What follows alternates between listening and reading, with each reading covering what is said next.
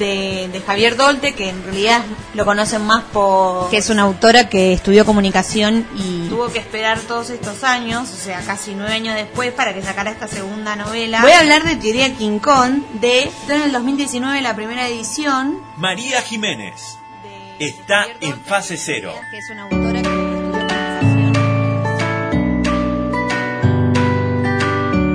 Fase Cero es un programa de radio podcast grabado en la ciudad de Buenos Aires, en los estudios Arnon 1987. En este momento vamos a meternos en la columna de eh, libros y otros cuentos en voz de la licenciada ella, eh, redactora y corregidora. ¿Está bien dicho corregidora? Correctora. Correctora de, mm, de libros, es mucho, ¿no? correctora de textos. Igual no soy correctora, pero sí puedo. Pero nunca es nada, Bueno, sí, soy redactora. Ejerzo la corrección Seba mate, cocina bien. Eh, Solo una es correcta. La señorita María Jiménez eh, con su clásica ya columna de libros y otros cuentos. En esta semana, ¿qué nos trajo para recomendar? Hoy traje Los sueños no tienen copyright de la escritora argentina mendocina. Sí, muy buen título.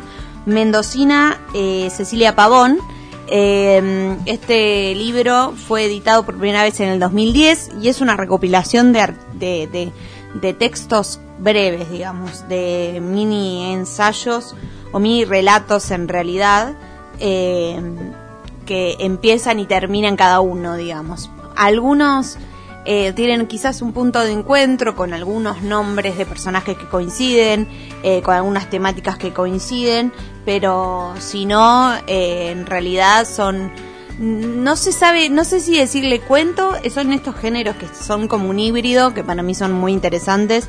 Incluso en los mismos relatos, la autora o la narradora, digamos, se pregunta eh, qué, es, qué es cuento, si esto puede es ser considerado como tal. Pero bueno, la cuestión es que como sea, sea el nombre que uno le quiera poner, la verdad que es muy interesante y es una buena oportunidad para quizás si alguien está medio en esa en ese momento de pausa de no tener nada que leer o que nada lo enganche para leer eh, yo creo que los sueños no tienen copyright es un buen libro para eso para reavivar el hambre de la lectura. Al ser relatos breves te los devorás eh, son muy sencillos de leer, pero no por eso, digamos, no por eso carecen de, profundidad.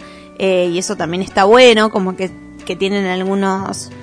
Eh, algunas vueltas poéticas, pero en idioma mundano que me parece que, es interesante siempre de leer, sin pretensiones, como que la autora no, no, no pretende pasarse de solemne, sino todo lo contrario, y eso se nota y está bueno claramente tienen muchos, eh, los, los relatos tienen mucho que ver con, con el mundo que, que, Cecilia Pavón conoce, porque ella es, traductora y también eh, artista, y los relatos, muchos, bueno, como su nombre lo indica, ¿no? Hablando de copyright, hay, hay un par de personajes que tienen eh, ¿cómo se llama? Discografías under, editoriales, otros personajes que son eh, traductoras también. Entonces, me parece que acá, en, la línea que podemos ver en todo el libro, tiene que ver con esto, con reflexionar alrededor del arte, de las letras, eh, de la literatura en general, de, la música, ¿no? Eh, lo que lo que es un artista, lo que no, son personajes a veces muy llanos, algunos medio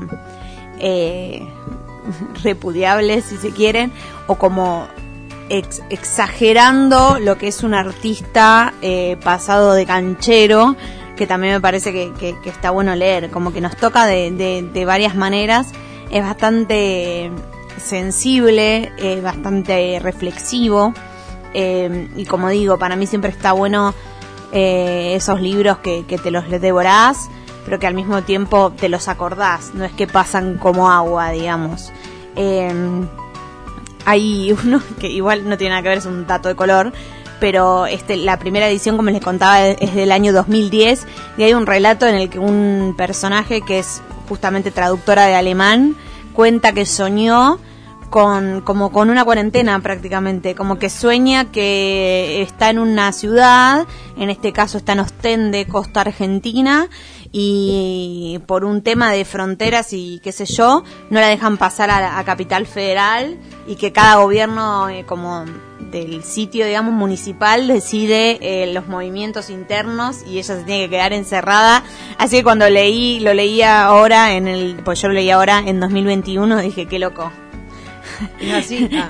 sucedió esto. Igual hay un montón de obras que salieron justo, tipo en el 2020, que hablaban sobre esto, como un montón de gente pensándolo hace, hace rato. Claro que hace rato, es que es un poco el, miedo, ¿no? O el sueño. Ella lo planteaba como soñé por otra cosa, no nada que ver con un virus, pero como que ella era una, de paso le cuento este relato, era de un personaje con su madre que eran de, de Buenos Aires, si no me equivoco, si no digo mal, de Capital, pero estaban por una convención profesional de su trabajo, estaban en, en Ostende, la costa argentina, y ella estaba entre que se quería ir y se quería quedar, bueno, eh, y sueña esto que me pareció muy loco cuando lo leí.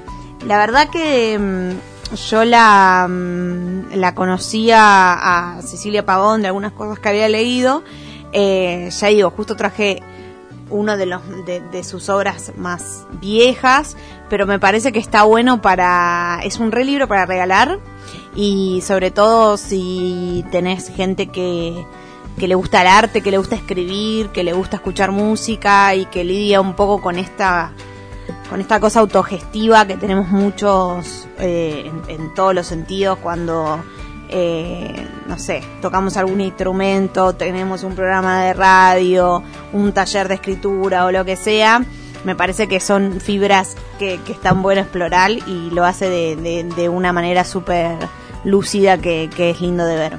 Así que bueno, les recomiendo entonces Los sueños no tienen copyright de Cecilia Pavón y a seguir leyendo.